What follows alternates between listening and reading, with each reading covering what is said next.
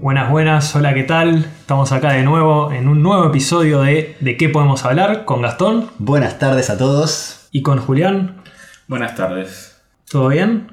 Bien, bien. Y bueno, acá yo, Gonzalo, una tarde muy calurosa, muy lindo el día, pero eso no es excusa para evitar que nos juntemos a hablar y a filosofar como siempre hacemos. El tema de hoy, el tema de hoy es un tema muy interesante. ¿De qué, de qué vamos a hablar, Julián? Vamos a hablar del dinero. Muy bien.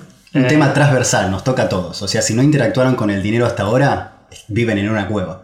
Sí. Bueno, o en una aldea, en, en la jungla, ¿no? Ah, podría Afuera ser de la civilización. Afuera de la civilización. Pero bueno, no sé cómo estarán escuchando el podcast en este momento. Si están fuera de la civilización. Es verdad, es verdad. Bueno, ¿y qué? Y en particular, ¿de qué quieren hablar del dinero? ¿Realidad o mera ilusión? Es verdad, ¿realidad o mera ilusión? Es una gran pregunta. ¿Y qué significa decir realidad o mera ilusión? Significa que, digamos, es algo que damos tan por sentado, eh, el hecho del dinero básicamente es algo que es presente en el día a día de cualquier persona, pero si uno se pone a pensar eh, el origen y lo que significa es en realidad un, un concepto abstracto, si se quiere, más allá que es representado por objetos físicos, por ejemplo los billetes, eh, es algo que realmente es un concepto abstracto, eh, algo que representa un valor, pero ¿qué es el valor? Claro, pero no siempre estuvo tan evidente que fue algo, que, que es algo abstracto, como que si uno retrocede un par de, milenios, el dinero siempre lo asocia con una moneda, un metal. Eh, yo no creo que alguien de, esa época imaginase el dinero como un concepto que está eh, desanclado de las cosas materiales. Eh, yo creo que más ahora con lo que es la, la edad digital, de las transacciones estas inmediatas, internet y todo eso, no- nos deja entrever un poquito más de que el dinero puede funcionar como un concepto y en realidad el canal o la representación pueden variar de época a época. Bueno, es interesante porque a lo largo de la historia hubo muchas representaciones del dinero eh, y no todas fueron metales. A veces se usaba, de hecho, la palabra salario viene porque en, la antigüedad la sal se usaba como forma de pago. Y, en algunos lugares se usaba tabaco, se usaban distintas eh, cosas que tenían un valor intrínseco, como vos bien decías, ¿no? Entonces es interesante esa, esa distinción porque mm, la, si bien esas cosas tenían un valor intrínseco, ¿no? Eh, que se podía usar tanto el oro para, o la plata o el metal que fuera para hacer lo que uno hace con metales, o el tabaco o la sal para ser consumidos, eh, cuando se usaban como mm, eh, dinero o como objeto para realizar pagos o intercambiar por otros bienes y servicios, también estaba cumpliendo esa función abstracta, ¿no? De, de dinero. Claro, para, para Eh, decirlo fácil, yo no trabajo para que me paguen en sal porque necesito salar la comida. Exacto. yo necesito la sal para cambiársela al panadero, para cambiársela al zapatero. Exacto, entonces el, el- el dinero tiene esa función de es eh, únicamente un bien de intercambio, ¿no? O sea, eh, no, no tiene un valor en sí, sino que tiene un valor para ser usado o intercambiado por otra cosa, ya sea por un bien o por un servicio o por lo que quiera hacer, ¿no? Y entonces es interesante porque eh, hay muchas de las cosas que están pasando hoy en día o, que, fueron pasando a lo largo de la historia que tienen que ver también con, eso, ¿no? Con que, que, por ejemplo, hoy, si el dinero es 100% digital o, o es un papel, como pasaba hace unos años, es, es algo que eh, no tiene ese valor intrínseco. Y de hecho, bueno, después podemos hablar del tema de criptomonedas y eso, pero hay muchos detractores de las criptomonedas que justamente critican eso, que, que no son algo que, que- que tenga un valor fuera de ese valor de intercambio y, y y la gente, digamos, que está a favor les responde, y bueno, pero el oro, o sea, si bien se puede usar, hay muy poca gente que use oro para hacer algo. La mayoría del uso del oro siempre fue como dinero, ¿no? Sí, no sé, la verdad que el oro es en particular justo un elemento que se ha usado para muchísimas cosas, desde industria hasta, bueno, joyería, hasta un símbolo de, de riqueza, así que yo no sé si al oro le diría que realmente no tiene una aplicación práctica. En el caso de los billetes, ahí sí estoy de acuerdo que si uno se pone a pensar la diferencia entre un billete de 1000 y un billete de 500, visto desde el punto de vista del objeto físico, es ninguna, ¿no? O sea, ahí claramente el valor, que uno valga el doble que el otro, es algo sumamente eh, arbitrario y, es algo que es conceptual, es algo que la sociedad se puso de acuerdo que el billete con un numerito X eh, tiene más valor que otro. A ver, si uno se remonta, digamos, al origen y por qué existe el dinero, eh, como ya estaba mencionando, es bastante sencillo ver cómo se evolucionó. O sea, inicialmente los seres humanos intercambiaban bienes y servicios con trueque, lo cual implicaba que para que yo pudiera acceder a un servicio o un bien tenía que tener lo que la otra persona le interesaba, si no, no, claramente no iba a haber negocio. Y el dinero permitió esa indirección de que, bueno, si yo le puedo dar algo que después esa persona puede usarlo para conseguir lo que él quiera, por más que yo no lo tenga directamente, eh, es una manera de justamente como simplificar todo el proceso, ¿no? Sí, es muy interesante lo que decís, Gonzalo. Justo cuando hablan acá de los billetes, estamos en un periodo medio de transición, ¿no? Porque hay ciertos países que el billete representa todavía el oro, como en Argentina, los fondos. El peso argentino eh, tiene su valor, y hago las famosas comillas que la audiencia no puede ver, atribuido al oro de la Reserva Nacional, pero por ejemplo en Estados Unidos, eh, Estados Unidos decidió no tener eh, ningún metal o ningún objeto físico como fundación de, su dinero. Si ustedes agarran cualquier billete que tenga dólares, o sea, de dólares, van a ver la frase In God We Trust. Eh, eso hace representación de que el, el dólar no está basado en nada y el valor del billete está simplemente atribuido por el mismo gobierno estadounidense. No, igual en, el caso de Argentina eh, también es así. O sea, eh, digamos, Estados Unidos siguió con el patrón oro hasta la década de los 60, pero Argentina lo abandonó mucho, mucho antes, en 1935. Porque sí, antiguamente, o sea, volviendo a lo que estaba diciendo Gonzalo, ¿no? Como, cómo ese fue esta evolución del dinero. Cuando originalmente los humanos intercambiaban con trueque, eventualmente dijeron, bueno, no, necesitamos algo que, que podamos usar porque, por ejemplo, Gonzalo es un pescador y tiene mucho pescado y necesita, no sé, eh, carne de vaca. Y yo tengo vacas, pero no quiero pescado. Entonces él no puede, digamos, comprarme a mí porque quizás yo quiero trigo. Entonces vos, Gonzalo, le tendría que comprar el trigo a Gastón para después dar, que conseguir mis vacas. ¿no? Ese es un proceso que, bueno, el dinero es, bueno, nos ponemos de acuerdo y usamos algo que todos vamos a usar como método de intercambio, entonces eh, yo le cambio a Gonzalo las vacas por ese algo que después yo usaré para ir con Gastón, entonces elimina esa necesidad de, ir haciendo todos esos intercambios intermedios. Pero ¿cuál es el problema? Ese algo tiene que tener ciertas cualidades, ¿no? Por ejemplo, eh, tiene que ser algo que todos podamos ver que, que, tiene que ser escaso y que no cualquiera pueda fabricar, porque si de repente usamos, no sé, arena, cualquiera puede ir a la playa y sacar arena y es como, bueno, de repente no tiene ese valor, ¿no? Y, el oro, a lo largo de la historia de la humanidad, cumplió esa función porque es como algo que, bueno, que es un metal escaso y que es fácil saber, digamos, cuánto, si es puro o no, y, medir, digamos, es fácil de, comprobar que no, es falsificado, etc. Y tiene, y tiene además un montón de propiedades como metal que no se oxida, entonces se perdura a lo largo del tiempo. Pero originalmente eh, se usaba el oro y también otros, otros objetos, pero en algún momento de la historia se empezó a pasar que, bueno, que hacer intercambios con oro también seguía siendo un poco eh, molesto y además eh, guardar ese oro, ¿no? Porque uno tenía que tener el oro en la casa y, y, después sacarlo y entonces, bueno, ahí los bancos originalmente eran como el lugar donde se guardaba ese oro y empezaron a hacer el billete que era simplemente un papel que decía o sea, yo ponía un banco, venía Gonzalo y me dice, toma, te doy esta eh, moneda de oro para que me la cuides, y yo le hacía un papel que decía una moneda de oro, el que me traiga este papel yo le doy la moneda.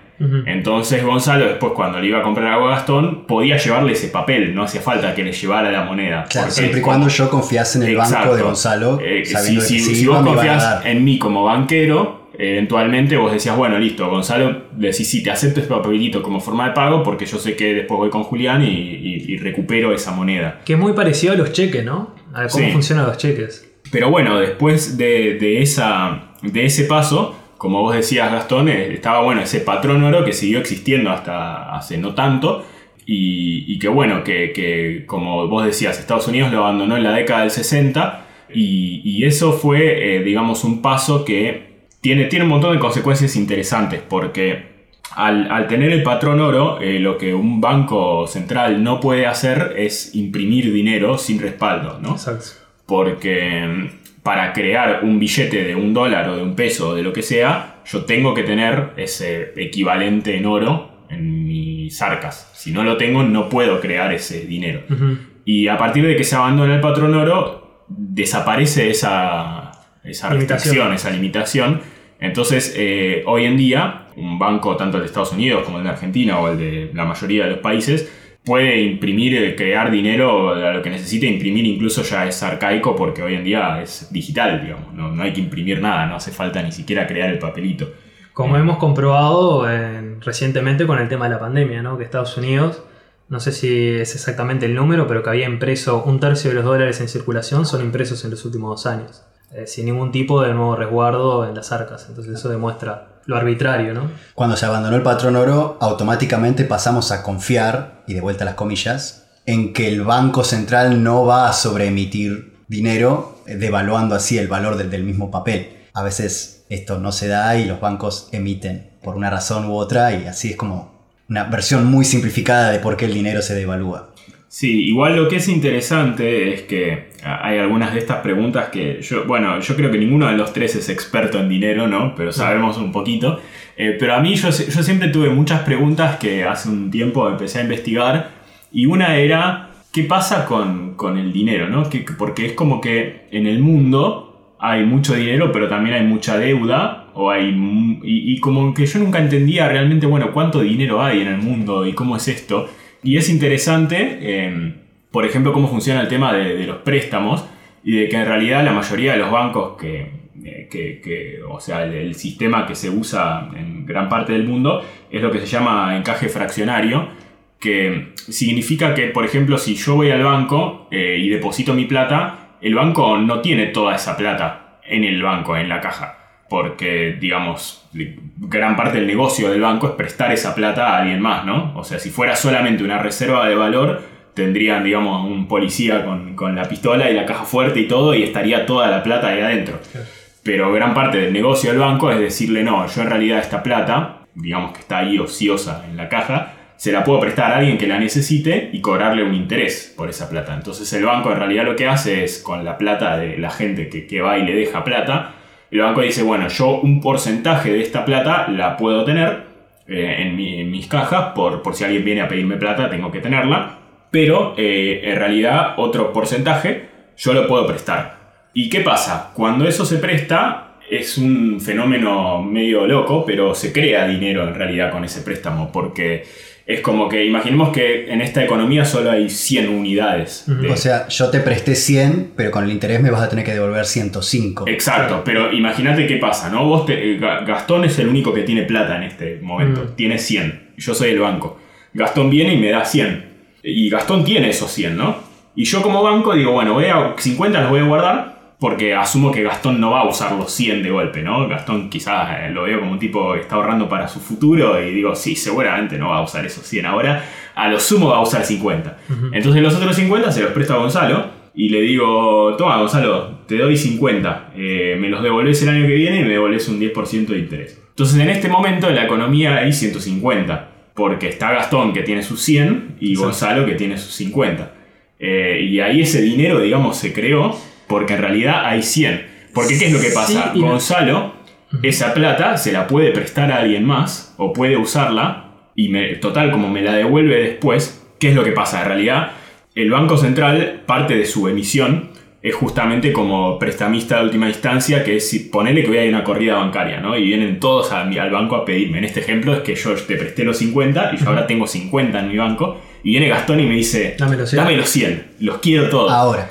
Entonces, en esa situación lo que pasa es que el Banco Central imprime 50 y me los da a mí y yo con los 50 que tenía y los otros 50 que acaba de imprimir, se los devuelvo a Gastón. Eh, quiero aclarar que todo esto del encaje fraccionario que está mencionando Julián y eso, esto está regulado por el Estado, o debería por lo menos en algún, cualquier Estado serio. Eh, ese número, la cantidad que Julián le puede prestar a Gonzalo, tiene un límite definido por el Estado y cada vez que que se hace el reporte, el Estado o una entidad que verifica tiene que, mirar de que no se haya excedido de ese número. Pero de nuevo, como el Estado está en control de ese número, Si el Estado quiere imprimir más dinero, una, una forma es ir a la máquina de imprimir billetes, pero otra forma es simplemente mover ese numerito un poquito para arriba. Claro, Entonces, exacto. en vez de dejarle a Julián prestar 50, le dejo prestar 60. Entonces generé dinero como Estado, moviendo solamente un parámetro y después dejando que los bancos hagan lo suyo, si es que confiamos en, en los bancos, ¿no? Obviamente. Y así es como tenés la crisis de 2008 de Estados Unidos, ¿no? Claro, sí, bueno, exactamente. Cuando hay un exceso de confianza,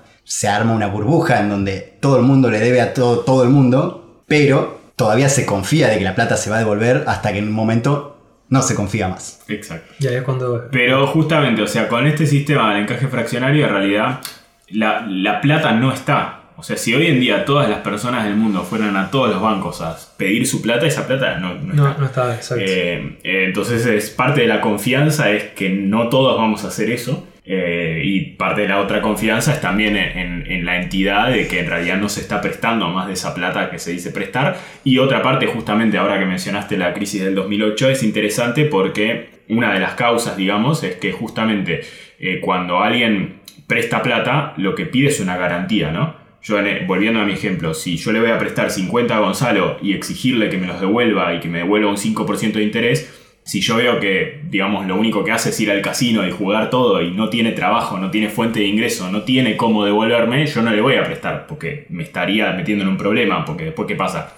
Voy a decirle, eh, devuélveme la plata y no la tiene, y no tiene forma de conseguir esa plata, entonces después yo cuando le tenga que devolver la plata a Gastón tampoco tengo, y es una cadena de, de problemas, ¿no?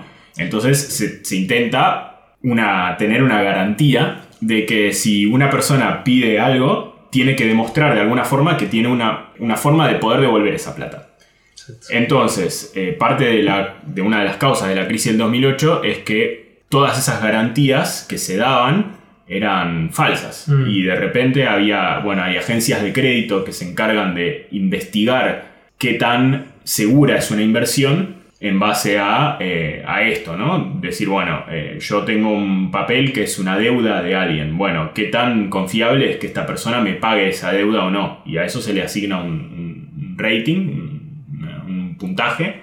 Y si tiene alto puntaje es que es muy confiable y si no... Y bueno, y parte del problema es que se estaba poniendo como inversiones confiables a cosas que no eran muy confiables. Y eso es una cadena, porque después yo en realidad, quizás parte de la garantía que le doy a alguien es, bueno, yo en realidad esta plata no la tengo, pero tengo este papel que dice que alguien me va a pagar esto el año que viene y esto está marcado como súper confiable, entonces yo con eso pido un préstamo Claro. y el banco después, cuando necesita darle una garantía a alguien, usa ese préstamo porque, bueno, esto no es plata, pero es una deuda de Julián y Julián es un tipo muy creíble, pero en realidad Julián tampoco tenía la plata porque, y bueno, y esa cadena, en el momento que esa confianza se destruye, es un problema. O sea, toda esta perspectiva hace parecer que es un sistema extremadamente volátil o frágil. Yo iba a preguntar eso. ¿Le estamos recomendando a nuestros oyentes que saquen la plata del banco y la pongan abajo del colchón? Eh, ¿O no? Mm, No necesariamente, o sea, pr- primero les hago la pregunta, o sea, ya, como el- ya que el Estado está regulando el encaje, ¿por qué no los setea en cero?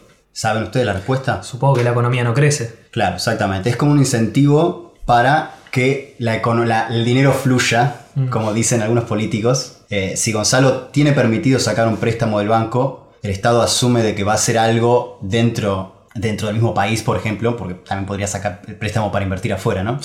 Pero para invertir dentro del país y, y hacer crecer la economía. Por ejemplo, ponerse una consultoría de software o, o una panadería. No sé, Gonzalo, cuáles son tus aspiraciones. y la verdad que estoy más para la panadería hoy por hoy. Acá no, no- eh, en Londres no veo muy buena calidad de, de bizcocho ni nada, así que es un- una buena idea. Pero en definitiva, bueno, si la audiencia quiere sacar todo su dinero del banco, puede, pero va a retornar a los problemas anteriores eh, de, de los inicios del dinero. O sea, El a salario, tener... decís, ¿Cu- van, van a tener la sal. Claro, van a tener la sal encima y van a tener que llevar la sal para todos lados y van a tener que enrejar sus casas para que no venga un ladrón de sal y les robe toda la sal y todas sus comidas sean aburridas después de ese momento. Exacto. Bueno, pero de hecho eso es un problema porque justamente Argentina tiene esta historia, ¿no? De que, bueno, con el corralito y lo, y lo que pasó en 2001, que básicamente eh, fue una, una corrida bancaria, o sea, toda la gente quiso sacar la plata del banco, pero con la diferencia de que Argentina tiene su moneda local, digamos el peso, pero también dólar. Eh, y, y en el 2001 todavía estaba la convertibilidad que era justamente lo mismo, la misma lógica que, que el patrón oro que mencionábamos antes, pero, Pero con el el dólar. Entonces, para cada peso que el Banco Central emitía, tenía que tener un dólar. Pero el problema es que eh, en algún momento, eh, si empieza a pasar de vuelta este mismo fenómeno que decía que, bueno, cuando el banco presta plata, si, si las prestaba en peso o en dólar era lo mismo, pero de repente alguna persona ganaba en pesos o ganaba en dólares y no era lo mismo. Y bueno, eventualmente se llega hasta a esta crisis donde había pesos pero no había dólares y la única forma de, de- devolverle toda la plata a la gente fue hacer una conversión de, bueno, cuántos dólares hay, cuántos pesos hay y, y hacer esa conversión. Y como la gente salió perdiendo en esa, en esa conversión, eh, quedó un, instaurado un pánico y un miedo hacia tener dólares en los bancos.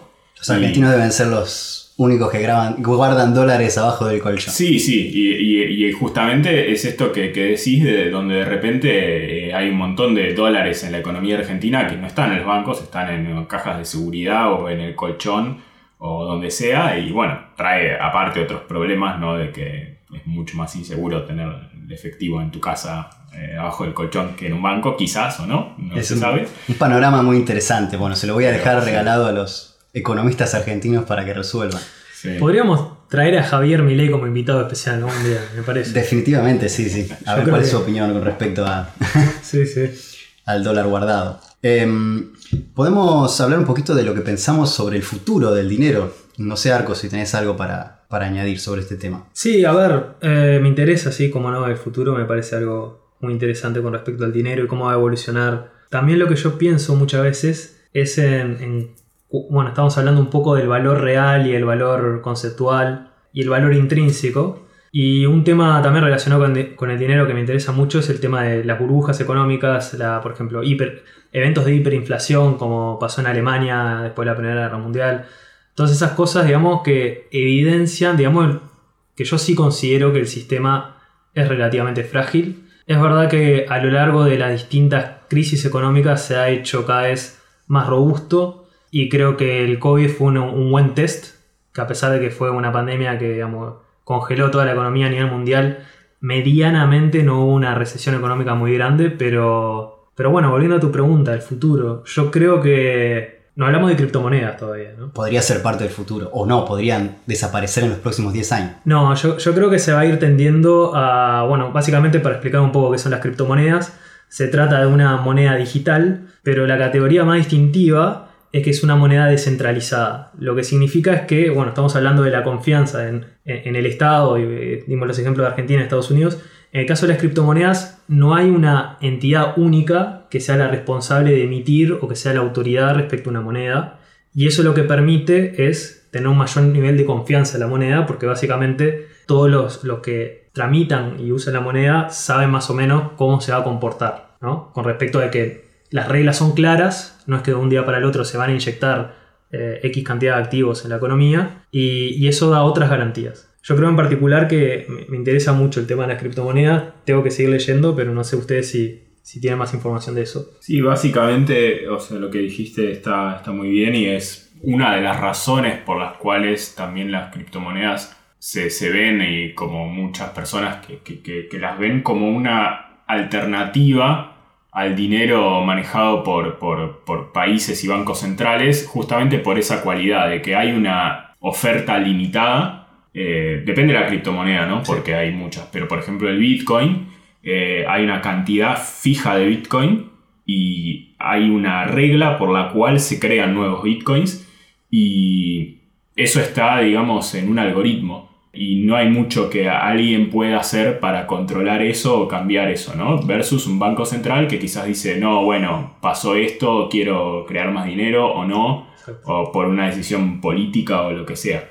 Y dejemos en claro que este algoritmo que menciona Julián es público. Cualquiera puede ir y mirarlo al algoritmo. Es el protocolo Bitcoin. Entonces, no es que uno está trabajando con, con dinero que si bien hay un algoritmo, el algoritmo está protegido por alguien o algo. No, no. Simplemente es un paper que especifica cómo funciona el algoritmo y cualquiera puede conectar su computadora a, la red Bitcoin. Por, eso de ahí viene la confianza. En realidad la confianza deja de estar en la entidad y empieza a estar en que el algoritmo debería ser lo suficientemente robusto como para soportar cualquier... Sí, y parte de lo que tiene justamente esta red, eh, o sea, el, algoritmo es público, como dice Gastón, y, el poder de cómputo lo dan eh, computadoras que, son, no, son propiedad de ninguna entidad, son usuarios de la red que, que usan y ceden su poder de cómputo, y justamente eh, para poder hacer algo eh, como alterar ¿no? los registros de repente y hacer alguna tramoya ahí medio rara de, ah, bueno, en realidad como alterar la contabilidad de, la blockchain, que es digamos donde están todos los registros de lo que fue pasando, de todas las transacciones, uno tendría que tener eh, control de una gran parte de esa red. Y como es una red, digamos, pública, que es mucha gente, digamos, uno tendría que tener más poder de cómputo que todos los demás usuarios y esa es parte de la seguridad ¿no? del algoritmo, es que eso es muy difícil de hacer. Exacto. Eh. Sin embargo, a pesar de, todas esas ventajas que estamos diciendo, por ejemplo en el caso de Bitcoin, que es una moneda que existe desde el 2009, a pesar que, que quizás para muchos sea algo relativamente nuevo que escucharon en los últimos años, en 2009 fue que Satoshi Nakamoto, creo que se llamaba, publicó el paper y la implementación creo que fue a principio de 2010 y a partir de ahí estuvo, estuvo funcionando a pesar de eso y de la cantidad de años que, está en circulación, es algo que no se usa para transacciones como, como usamos el dinero. Se está usando más como especulación, como eh, resguardo de valor, más que una moneda de verdad. Sí, voy a.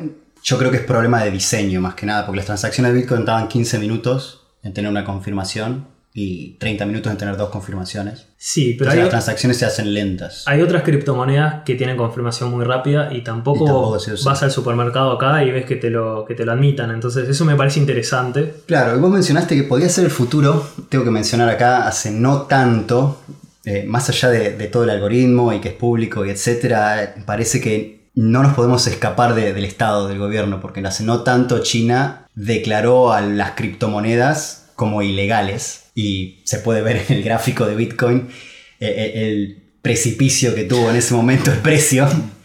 Inclusive, y, es, un, caso, un, caso, de estudio muy interesante porque si bien la, idea es que esté desconexo de cualquier gobierno, fíjate que un gobierno todavía puede ejercer poder sobre esta red. Está bien, cualquiera puede conectarse a la red y eso, pero si sos un chino, estás fuera de la ley automáticamente y si el gobierno te veas usando transacciones con Bitcoin, eh, automáticamente tenés una penalización. Exacto. Eh, así que la verdad que estoy muy, muy curioso para ver cómo evoluciona, si esto lo van a dejar expandirse así nomás y que surja naturalmente el libre mercado de, John Smith o, si va a empezar a haber regulaciones duras con Bitcoin de parte de los gobiernos que van a directamente truncar el crecimiento y, y las criptomonedas quedan ahí no sé. No sé, sí, para mí es un tema muy interesante porque justamente como estaban diciendo recién, eh, teóricamente tienen un montón de beneficios, pero en la práctica eh, el primer uso que tenían sí eran cosas más, más turbias, ¿no? Eh, ligadas al narcotráfico, a cosas ilegales,